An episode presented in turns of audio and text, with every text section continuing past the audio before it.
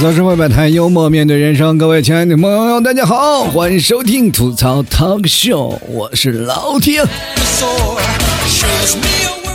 今天的节目没有赞助啊，不是说真没有，是实在是分不出来了，都是一块两块的，你说让我怎么排名啊？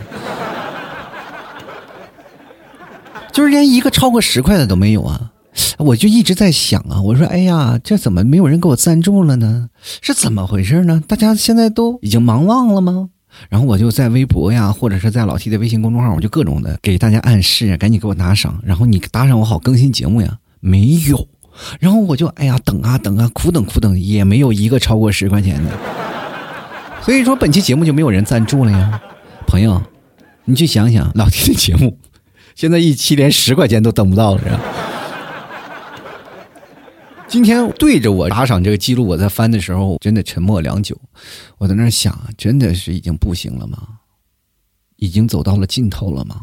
然后突然，在我的私人微信上，有很多听众朋友就给我发来了红包。当时我特别感动，一打开一分钱。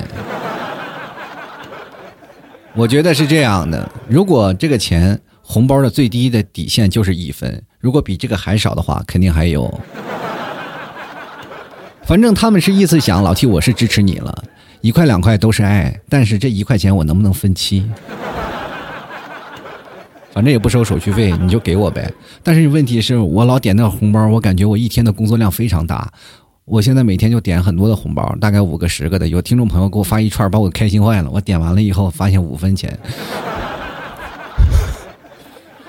然后我很惆怅呀，我应该怎么跟他说呢？其实我当时是很愤怒的，但是很多听众朋友，老铁，我支持你吧。你说我又感动又愤怒，这个情绪我真的很难拿捏。当时我就是这样的一种感觉，知道吗？就是你们嫖了我，就是不给钱，你知道吗？开句玩笑，其实每个听众朋友支持我啊，就是一块两块也是爱。但是我也没想到做节目做了这么长时间啊，就这几期突然发现赞助的人越来越少了。如果喜欢我的，欢迎在公众号给我打赏啊，反正一块两块都是爱了。今天我们还是要回归到今天话题当中。这两天我开始逐渐进行一些改版啊，对节目有些有意思的事儿呢，或者是有一些东西，我还逐渐往脱口秀方面去偏转。比如说，有的人喜欢我闲唠啦，有的人喜欢我念听众留言，有的人就喜欢说，哎，老提你。应该参与这样的方式，但是我会发现这样的东西有很多听众朋友可能会因为时间长啊，有的人时间短，有的人会认为你时间太长了，我听不过来；有的人说啊，老 T 你时间太短，对吧？然后结果我就变短了嘛，我节目缩短了，然后很多听众朋友，老 T 你要是男人就给我变长啊，知道吗？这没办法，又被迫我又回来了，结果一回来了，有很多听众朋友啊，当然我觉得了，我也不是人民币，我也不能活成像你们心中那个样子。所以说，为了活下去，我要在不断的创新。也希望各位朋友多多理解啊！最近也确实生死存亡啊，也希望各位朋友多多给予支持吧。其 实昨天我其实看到了一个新闻，就是人比人比死人啊！就是一个网红结婚花了将近七千万啊，请了就是四十二位明星，就是举办了一场声势浩大的演唱会，就是作为自己的婚礼。场地呢是在一个体育场里啊，当时场地是座无虚席。就我看完这个新闻，我就在想一个问题：这个婚宴怎么吃？然后每个人都坐在座位上啊，左手拿一杯红酒，右手拿一个汉堡，看着场上的演出。当共同举杯的时候，把红酒洒在前面人的脖子里。当时主持婚礼的司仪是胡海泉啊，大家都知道那个羽泉组合的海泉，还有很多明星呢，就是比较大牌的，就是包括成龙啊、王力宏啊、邓紫棋啊等也纷纷到场祝贺。那么当然呢，张柏芝还亲自啊亲手送上他准备的礼物。就是因为什么呢？因为新娘是张柏芝的粉丝嘛，所以就是新娘就很感动啊，感动的不得了啊！我的偶像给我送了，所以说我想跟在座的每一位听众、我的粉丝说，你们结婚的时候也可以叫我过去送礼物啊，出场费呃多少钱你们看着给就行，别到时候啊出场费啊，老 T 我给你包个大红包，一拿红包，然后一看，哎我说红包呢？哎我给你发微信了，我一点微信一分钱是吧？你要不给我把来时候的火车票报了，你看我怎么折腾你！我跟你讲，这场婚礼总共花费了七千万了。其实我觉得这件事情反而是挺励志的一件事啊。就是我记得许多年前也有这么一个山西的煤老板，他嫁姑娘也举办了一场像样的晚会啊，也请了很多的明星啊唱歌，就是很巧，婚礼总共花费也是七千万。我觉得吧，这个网红的梦想就是希望自己是一个山西的煤老板啊！我以后我要当一个山西煤老板，他花七千万，我也要花七千万。不过说起来，谁不想当个煤老板呢？曾经我也想过，我特别想啊。是吧？当一个有钱的煤老板多好，什么都能干。我记得我曾经那段时间在北京亚运村，我在卖车嘛，就别人买车都是斤斤计较啊，你这个车便宜点儿保险怎么样？便宜点儿你说啊，不行，这个太贵了，我就那家才两千块钱，便宜两千块钱，你这个更能便宜，是吧？处处就希望给自己便宜点。但是人家山西煤老板来了以后呢，那都是什么呢？那都是十辆起批，你知道吧？而且这帮老板特别爱买什么车呢？买悍马，就特别大那个，就把车开走。那瞬间，那简直老壮观了！我跟大家讲啊，就是煤老板在前面开着啊，第一个他开着一辆悍马，哒就在前面开着开路，后面一群悍马十几辆，一模一样的车在后面跟着，是吧？像我们这个平民老百姓，我们买车是用干嘛的？就是用来代步的。人家煤老板就不一样了，人家买车就是为了实现自己当火车司机的梦想。那家伙是吧？开不了真火车，我还不能买个火车开吗？十几辆悍马拿铁丝吊起来，不是也是一火车吗？其实话说回来啊，就这次网红举办的演唱会呢，虽然金额比较高啊，但是明显意义就不太一样啊。就是人家是做微商的呀，这就是披着一层广告的婚礼，人家前脚花了这么多钱，回头人家通过影响力就把钱赚回来了。就说从这点，我们就看那山西的煤老板就实在多了，对不对？至少演出结束之后，也没有见现场的来的嘉宾们或者来场看演出的人都扛着一堆煤回去吧。谁都有梦想啊，许多人可能还在为梦想苦苦支撑。就比如像我，我也是在为梦想苦苦支撑。就为什么会有这么多人没有成功呢？其实答案很简单，就是没钱嘛。真的。你会发现，如果用钱来实现梦想，咱不能说百分之百的实现，但是绝大多数都能给你满足。就是哪怕你小时候特别荒诞的梦想，就比如说啊，你小时候，哎，我能不能像鸟儿一样飞翔，对吧？现在可以，只要你花一点钱，你买几个特别大的气球，或者是那个测量天气那个氢气球，是吧？你买几个超大的，你绑在腰上，是吧？你说瞬间就飞起来了。你不仅实现了飞翔的梦想，还顺便把探索宇宙的梦想一起实现了，买一送一。但是你会发现，当你没钱的时候，实现梦想就特别的难，对吧？但如果你反过来，假如你特别有钱，然后再去实现梦想，哎，你会发现 so easy，妈妈再也不用担心我的梦想。就比如说，在中国好声音里啊，这汪峰不是总是问嘛，你的梦想是什么？然后选手站在台上就颤颤巍巍在那里讲啊，我我想当一名歌手啊。但是如果你有钱，这根本就不叫事儿。是吧？你你看啊，咱怎么实现自己梦想呢？就是凡是听你歌的人，你都给他扔二百块钱，用不了多久，你保证是全球最受欢迎的歌手。当然啊，你这个钱，你说啊，这给也太多了，你你不用每个都给啊，你差不多像样的给一部分人就行，对吧？提高你的影响力就可以了啊！你看全国那么多人拜财神，也不是每家都发财啊。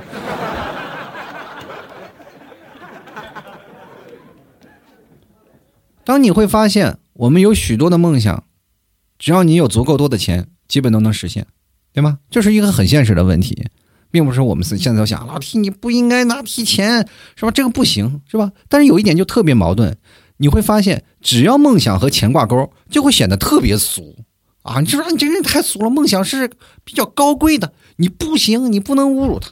就是在很多人眼中，梦想就是应该是那种超凡脱俗的存在啊！就比如说，就像你在寺院里的和尚。他就是六根清净，断绝红尘，是吧？我曾经也是这样想的。直到有一天，我骑着自行车在回家的路上，我看到一个和尚开着一辆宝马从我身边擦肩而过。那时候我才觉得我的梦想是多么的可笑。于是我果断就更改了我的梦想，我梦想当一名和尚。都有钱呀，是吧？后来我就真的去研究和尚了啊！我就说怎么去当和尚，真的也去研究了。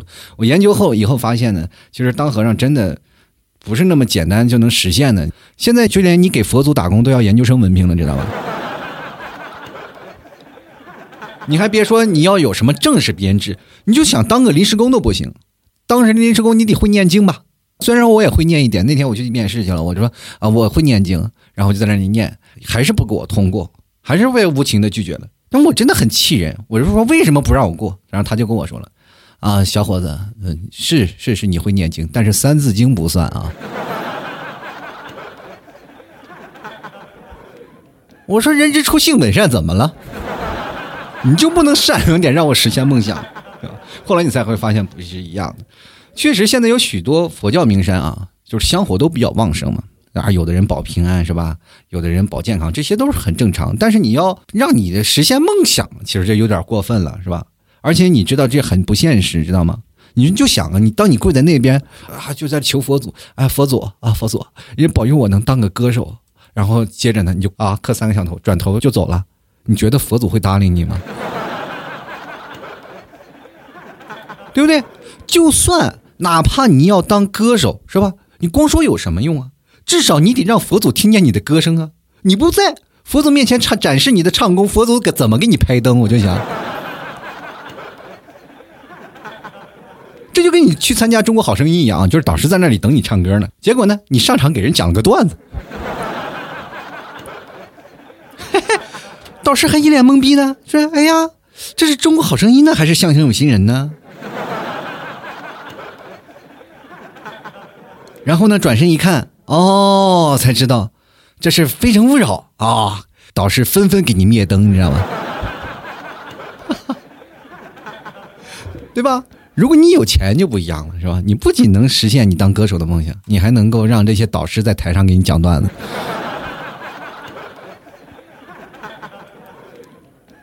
其实，在中国信佛的人很多啊，就是包括许愿自己能变有钱的人也不在少数。那我妈就非常信佛，因为我在杭州嘛，啊，我妈经常会来杭州看我。那杭州离哪里比较近？就普陀山，啊，经常我有些时候我这个人是吧，内蒙大孝子是吧？我妈来了，就一定要让她让她拜佛是吧？然后就领着我妈去拜佛。其实我妈每次拜佛的时候，总是跟我念叨：“我说妈，你看我多孝顺啊！我领着你，我去领着你千里迢迢，咱们去普陀山，咱们去拜佛去，是不是？你虔诚，那我多孝顺。”我妈说：“孝顺什么呀？你知道我去那里为了谁？我还不是为了你，我保你的平安。”结果每次我觉得这是一种很孝顺的行为，是吧？领着我妈去普陀山去拜佛，结果我最后发现领我妈去拜佛反而显得我很自私，你知道吗？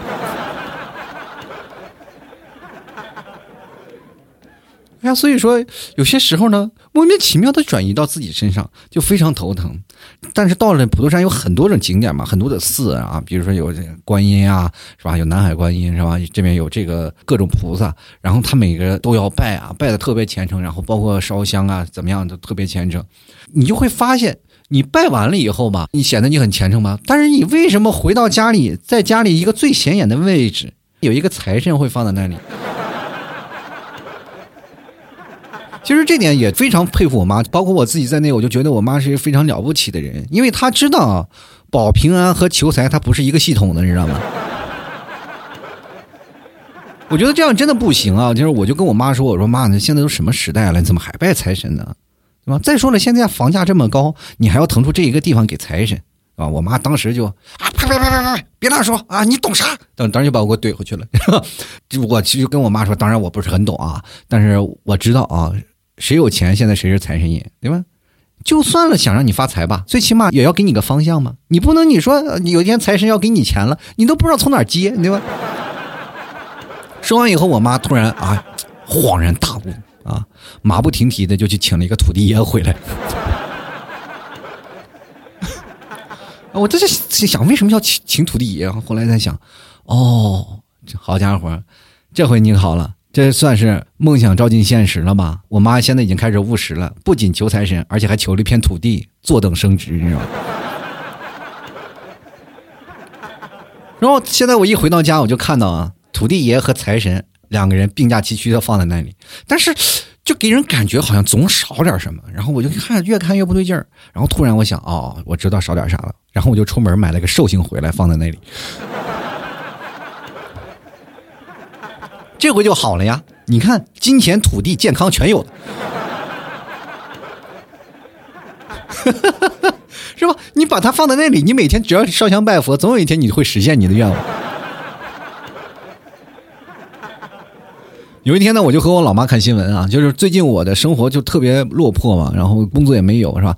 然后听众的打赏也特别少，然后牛买牛肉干的人也不多了，我就特别惆怅，我每天就很愁。其实，在父母眼中，他们都能看在眼里，我每天压力也很大，然后就在那里非常惆怅。吃饭的时候就看新闻联播，我妈反正现在也烦我，就是老不挣钱什么，是吧？一把年纪了，你应该想点别的出路吧，是吧？你现在靠听众打赏，谁在乎你呀，对吧？你那么多人说喜欢你。喜欢在哪里？我说我有很多人喜欢我的，那么多听众呢。然后我妈说拿出证据来呀。然后我拿出微信，我一开始给他们看翻打赏记录以后，我就关掉了。我妈说快给我看呀，然后我就不敢给他看啊，确实一分两分的也拿不出手是吧？然后结果那个电视新闻演的也是不凑巧啊，主持人当时就说了，某少年几天前。用了几天的时间，利用网络赚了几十万。刚说完这句话，我妈就一脸鄙视的看向我，就说：“你看看人家啊！”然后话音还没落呢，接着主持人就说了：“但等待他的将是法律的制裁。” 我妈也很尴尬，我也很尴尬。然后我就看了我一眼，我我就跟我妈说：“我说妈，你别着急啊，你要相信我，是吧？我就只要付出了，总有一天会得到回报的。”然后我妈就看我怎么回报，你也要进去是吧？我说，如果要是我笑死人不偿命，我可能早进去了。我这，其实我总希望用幽默啊，让大家能开心，是吧？如果真能把笑死一两个，我也觉得我真的物有所值，是吧？其实现在如今我们追求的东西，就未必是自己所需要的，对吧？真的是我们往往就是感觉有一个鞭子，无形的鞭子就在抽着自己啊，每天老是接受一种鞭策。就是往往有些想法都是别人强加给我们的，就比如说你去美容院，永远说你啊，哎，你这个皮肤缺水呀；你到了按摩店，永远人说，哎呀，你兄弟，你这湿气太重了，啊，为啥？就生怕你下次不来，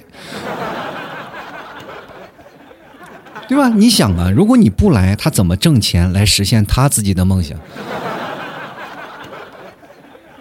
当然，还有人啊，真的不是为了实现自己的梦想啊。就比如说湿气重这件事儿啊，许多人一看你，哎呀，就说你，哎呀，你这个人湿气很重啊，这是很重。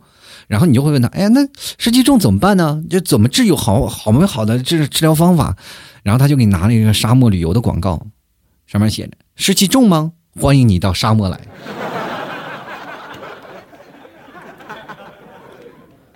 其实年轻的时候呢，以为靠努力真的能实现自己的梦想了。就是我真的，我曾经真的认为，只要努力就能实现自己的梦想。结果做了八年了，还是穷困潦倒，是吧？我说我节目一定有很多粉丝，是吧？刚开始做节目的时候，我的粉丝特别多啊，十几万。结果八年下来，我突然发现我的粉丝不升反降，是吧？就梦想呢，本来我突然发现一起步我就是巅峰，你知道吗？所以说，只能另辟蹊径了。那个时候做节目的时候我还年轻，现在我发现我已经老了。你一定要对人有任何幻想，就对他抱有幻想的。就比如说，很多人听我节目都会发现，哎呀，我会爱上他。结果突然发现，等我老了以后，那我爱不上他了。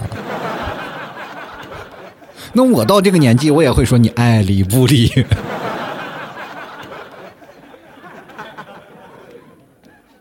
其实我们每天在努力靠自己的梦想呢，就一直在想，哎呀，我通过一天能实现自己的梦想。结果为了生活呢，确实是一天比一天忙，就别说实现了，就是连梦想是啥我们都给忘了。真的，就比如说有一堆中年老大哥在那里吃饭嘛，是吧？他们在那里吃饭，有一桌有六个人，加起来都不会超过六根头发。我跟你讲，就最可气的是，这六根头发有三根还是从菜里找到的，你知道吗？最近不是有个那个笑话，有个段子嘛，就是讲说在北京坐地铁是吧？中关村坐地铁的人跟别的地方坐地铁的人都不一样，因为中关村坐地铁的人发量最少，因为那里全是程序员啊。其实我最近我也发现很多年轻人可能就是因为啊不挣钱啊，或者是一些方面嘛，他们会变得自律性很差。就比如说我的许多听众，他们买了我们家牛肉干以后呢，就是买了老提家特产牛肉干以后呢，本来是想减肥的，可是吃了一根以后发现，哎呀，很好吃，结果就控制不住，就把它全吃完了。就关键吃完了呢，还想吃，于是呢，就连包装也吃了。其实这也真的没有什么大不了的，谁小时候吃完方便面不把方便面里的那个袋儿舔的干干净净？谁吃个酸奶还不舔个盖儿啥的？真的梦想对人真的很重要啊！我跟各位朋友说，千万不要丧失你的梦想，就否则你会变得开始不那么自律了，知道吗？就会变得很懒，就不想打扫卫生。就比如说在家里，现在很多年轻人不愿意打扫卫生，那怎么办呢？就于是乎就买了一个智能扫地机器人回家吧。结果你会发现，买了它以后，它也扫不干净。这时候你就怎么办呢？你就去问客服嘛，啊，为什么他这个扫地机器人扫不干净？店家说：“你买的是什么？我买的智能扫地机器人。对，就因为它智能，所以说他学会了偷懒。你去想想，智能扫地机器人虽然没有灵魂，它都会偷懒，更何况我们呢？而且还有很多的并发症啊，就比如说拖延症啊，尤其是在公司上班的人。每天其实什么都没干，却不得不表现出很忙的样子嘛。对吧？我以前也是这样，甚至我对我上班都充满了恐惧。我每次上班看到门口挂着什么“闲人免进”的一个牌子，我都吓得不敢进去。然后我每天上班，我也不知道目的在哪里啊！就是现在好多九零后上班就是这样，就以为自己哎呀，我我能干，我抢了八零后和七零后的饭碗，然后我就在公司里就，哎呀，我这我真能干。于是乎，他就开始沾沾自喜。可是你不知道的是，就是七零后和八零后，他们已经生出来零零后和一零后来对付你了。而且不仅仅是工作啊，你看现在九零后单身有多少？为什么？零零后和一零后为什么不找九零后谈恋爱？因为你们穷啊！其实老 T 作为八零后也是有梦想的，就除了做节目以外呢，我也希望我能长得好看点。真的，这个想法非常强烈。尤其是我每次打开苹果前置摄像头的时候，我有时候就一直怀疑苹果公司是否在医疗美容方面也投入了大量资金，对吗？否则怎么会把人拍的这么丑啊？不是，你看国产手机就肯定没有这个这方面的问题嘛？就是不仅它做美了美颜，而且就连摄像头都都给你藏起来了。就国产手机仿佛每次就在跟你说啊：“哎呀，你丑，这个锅我不背。”其实每个人他们自己的梦想都会出现这样的方式和那样的方式来去实现。我们总是还想，哎，每个人要花钱去实现自己的梦想，或者是我们通过自己的努力去实现自己的梦想。其实这个东西啊，在这个社会当中，金钱和梦想他们已经着实是挂钩了。人人说了嘛，这钱不是万能的，对吧？但是你没有钱是万万不能的，对不对？否则你也不会为那个彩礼愁的满头白发。其实我每个人生活在那个不同的这个社会当中，尤其这个社会特别快嘛，对吧？因为我为什么会有这么自信去讲这件事情？因为听我的节目也没有很有钱的人嘛。你去想想，搭上就一块两块的，你们能有多有钱？对不对？如果要是对有钱人，我肯定会讲啊，钱不重要，梦想才重要，是吧？但是对你们，我只能讲很现实的问题。我们就是要赚钱，要去努力拼命的赚钱，然后在这个社会当中，我们才会去努力，因为我们会被钱这件事情踌躇了太多。有人很多人都有梦想，有自己的理想嘛，我们要去做这个事情，我要为理想做这样的事情。那么，但是现在我会发现一件特别可怕的事情，就是很多人他们连梦想都没有了，他们不知道梦想是什么。好，比如说你们再去想想，你小时候的梦想是什么？你长大要当科学家，对不对？那你的英语考过了吗？有些时候我们就在讲啊，我长大要当警察，结果等长大了才知道，那玩意儿事业编的是。有的人说我要为人民服务，其实这说这句话的人，我就觉得最挨打的，就是好多人确实想为人民服务，但是一直考不上公务员，你知道吗？有的人说想出家当和尚，就像我讲的。是吧？给佛祖打工你也要高文凭。所以万事的你的。梦想的基础除了金钱以外，你还有有良好的学习的态度。你要去学习啊，你要去学习更多的东西。呃，最早以前我认为真百无一用是书生，我学习有什么用？对不对？加减乘除一二三四，是吧？数学这数理化有的时候在生活当中一点都用不上，我为什么还要去学它？结果到了大了以后，哎，老老实实该补习的也得补习，是吧？该学习的也学习，说脸打脸。就是人在这个生活当中啊，你。两件事你一定要去做，第一个是挣钱，第二个是学习，真的一辈子都学不完的。老弟，有些时候我会怀疑啊，为什么我没有更多的时间去学习？然后我还特别怀念在那时候上学的时光，你知道吗？因为在上学那时候，我有充足的时间去谈恋爱，你知道吗？不会像现在这样，就是特别忙，每天忙碌在社会当中来回奔波。有的时候，很多的朋友啊会跟我说：“老 T 啊，步入社会会有怎么样？”那我当我们步入校园了以后，我再步入社会，我会发现一个问题。我说：“发现什么样问题？我不能去一些地方去上班。”我说：“去为什么呀？因为那个上班的地方连个女人都没有。”其实真的是这样。如果你要去一个地方，尤其是去厂子里上班，你会发现一个问题，就是你一定要选择不适合你个人这个工种去上班。就是怎么讲呢？就是说，比如你是女生，你要去做什么建筑行业；你要是男生，你就要学护士啊，或者是呃服装行业，是吧？哎，你就会发现，你在这里永远是个宝，哎。就是跟在学校里不一样，比如说你在学校里只有你一个，是吧？男生，就很多人是想了啊，全世界如果剩下我一个男人特别好，是吧？有的人的梦想是这样嘛。当如果真的放进学校里，然后你会发现全班里都是，是吧？就只有两个男生，你会发现这两个男生也不会有对象的，对吧？或者说这一个班级里都是男生，只有两个女生，那么这个两个女生可能会不够分。可是呢，如果你要在工厂上班了以后啊，你会发现一个问题，你再也不用愁了，对吧？只有你做了这些地方，你到哪儿都是一枝花一棵草，永远都有人养着你。因为我在那个哪里啊，就是曾经我在广东上班上班那段时间，我就特别羡慕那些在工厂上班的那些男生，因为一个男生他可以真的什么都不用做，他在工厂里有三个女人去养着他。其实那样的生活，我觉得也很堕落，对不对？但是我又不得不羡慕。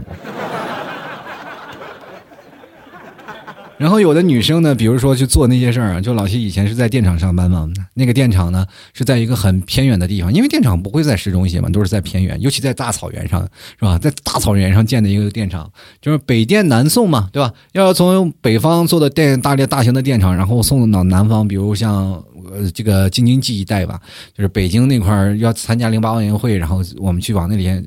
并的电网，然后那里呢就会有很多的应届毕业生。每次应届毕业生来的时候，他们都有比例嘛，总会有新的女生来，你知道吗？因为在这个电厂里上班的人，你会发现没有女生啊，就很多的男生就是期盼着能来个女生嘛。大山窝里连个女生都没有，一群老爷们儿天天在那儿干活，你说一点业余生活都没有。就是来个女生，我告诉你啊，他们来，他们都会有先天优势的。就是自带滤镜，你知道吗？所有男生都是瞎了。你到了现实生活当中，我们可以见到一个女生，哎，这个女生啊长得不好看，我为什么要追她？但是在这个时候啊，甭管你长得什么样，你在这里都是天仙。所以说我在那里没有办法，你知道我为什么要辞职？从一个国企我要辞职出来自己单干，因为我发现我在那里找不着对象。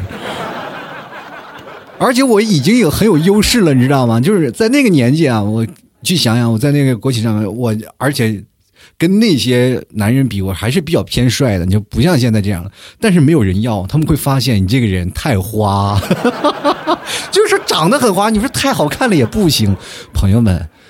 当然了，不仅仅是这个了，我也看不上，你知道吗？因为我是一个怀揣梦想的人呀，我一直希望我能找一个是吧，自己心里又找一个心仪的对象是吧？心里一直住着一个小公主，希望她能过来。到后来这突然发现，步入了现实社会当中啊，就是我真的辞职了以后啊，我开始到了现实当中去找工作了。突然发现也很难，因为你每天不会再去想找对象的事儿了，你每天在忙明天发不发工资，是吧明天再不发工资我就断队了。每天疲于生活的奔波，每个人可能都像老 T 一样会有这样的生活的方式啊。每天下了班以后，别说去回忆自己的梦想了，就是总是要回忆回忆昨天中午吃的饭那个味道，今天一天都没吃了，是吧？但是我觉得这样的生活总是我们每个人要从底层摸把哈骨拿起来的。就为什么很多听众朋友喜欢听老 T 的节目，但是还愿意给老 T 打赏？啊，当然现在不打赏了。我知道你们每一位听众朋友都很忙，但是我也希望各位朋友都能给老 T 一点点支持和打赏。如果喜欢老 T 的话，欢迎关注老 T 的微信公众号，在微信里搜索主播老 T，添加关注就可以。同样可以在老 T 的新浪微博里关注老 T 的新浪微博。最近我也在发新浪微博，新浪微博也是主播老 T。同样，各位朋友如果喜欢我的话，加老 T 的私人微信老 T 二零一二。我希望各位朋友真的不要再发一分钱来调戏我了，我觉得真的很受伤，因为在我眼里，我在你们眼里是吧？就是我好歹也是个偶像，好歹我也是个主播。对于你们来说，你们也是我的粉丝，你就给偶像一分钱。其实这钱不钱的多少都是个礼吧，但是我总感觉我也就值这么多。就是每个人要给我一分钱，还要我给他表演个倒立，朋友们，现在主播都这么不值钱了吗？苏黄说：“瘦死的骆驼比马大吧？你也不能是这样嘛。”然后前两天我一直在想，哎呀，这为什么会变成是这样？然后有一个朋友把我拉到一个群里，瞧，我给你们拉来一个主播啊！我是什么意思呢？我成你炫耀的了。然后我以为他们还会在群里给我发红包，然后一帮人说：“哎呀，主播你是干什么的？给我讲个段子呗。”然后就发现我真的无话可说，我应该怎么说呢？然后就给他发了个节目链接，我说你去听吧，我要听你现场讲。你给我钱了吗？我就现场讲。就当然很现实的一个问题啊，就很多人说，哎呀，老听你这样讲太俗了，我们就是发自内心喜欢你，能不能不要提钱？我得活着呀，朋友们。前两天有位朋友跟我说，老听你一期能能赚多少钱？好几千吧？我说好几千，我赚好几千，我有我有病在在这里要饭。反正不管怎么说呢，非常感谢每一位支持老 T 的听众朋友啊！也同样喜欢老 T 的，别忘了在淘宝里搜索老 T 家特产牛肉干进行购买了啊！这一件或者是搜索老 T 的店铺吐槽 Talk Show，吐槽 T A L K S H O W，然后加入到老 T 的那个淘宝店铺里，有牛肉干，还有对了，还有月饼，还有奶豆腐。这个月饼是什么做的呢？就是是奶皮子和奶豆腐做的啊，绝对是你没有吃过的月饼，大家可以去尝试一下。然后还有很多的。包括奶干啊、奶酪呀，还有马奶酒，还关键还是草原蘑菇酱，很多朋友都买了。大家如果看啊，就是可以看看听众别的听众朋友的评论，就是他们买了你蘑菇酱吃完的效果怎么样，你也去看一下，是吧？如果好吃的话，欢迎你也前来购买。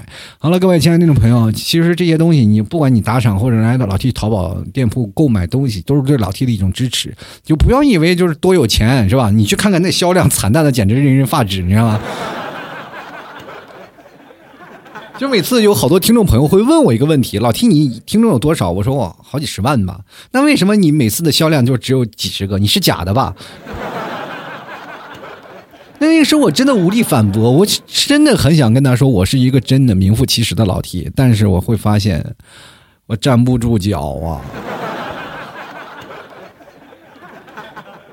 希望各位朋友多多给予支持和努力了啊！本期节目今天就暂时先到这里了，这只是改版的第一期，我们下期还会有留言，还会有更多的方式，也希望各位朋友给一点小小的时间去接受。如果大家觉得哎这期节目觉得还是不错，欢迎在老 T 二零一二，然后加老 T 的私人微信，然后跟老 T 反馈一下。那也有些时候有些节目的建议，欢迎各位朋友前来提一下。那么我在这个方面呢？毕竟我不可能把每一个人的那个优点啊，或者每个人的想法都说出来，但是我至少会把每个人的想法真的酌情的啊，我就会好好想一想。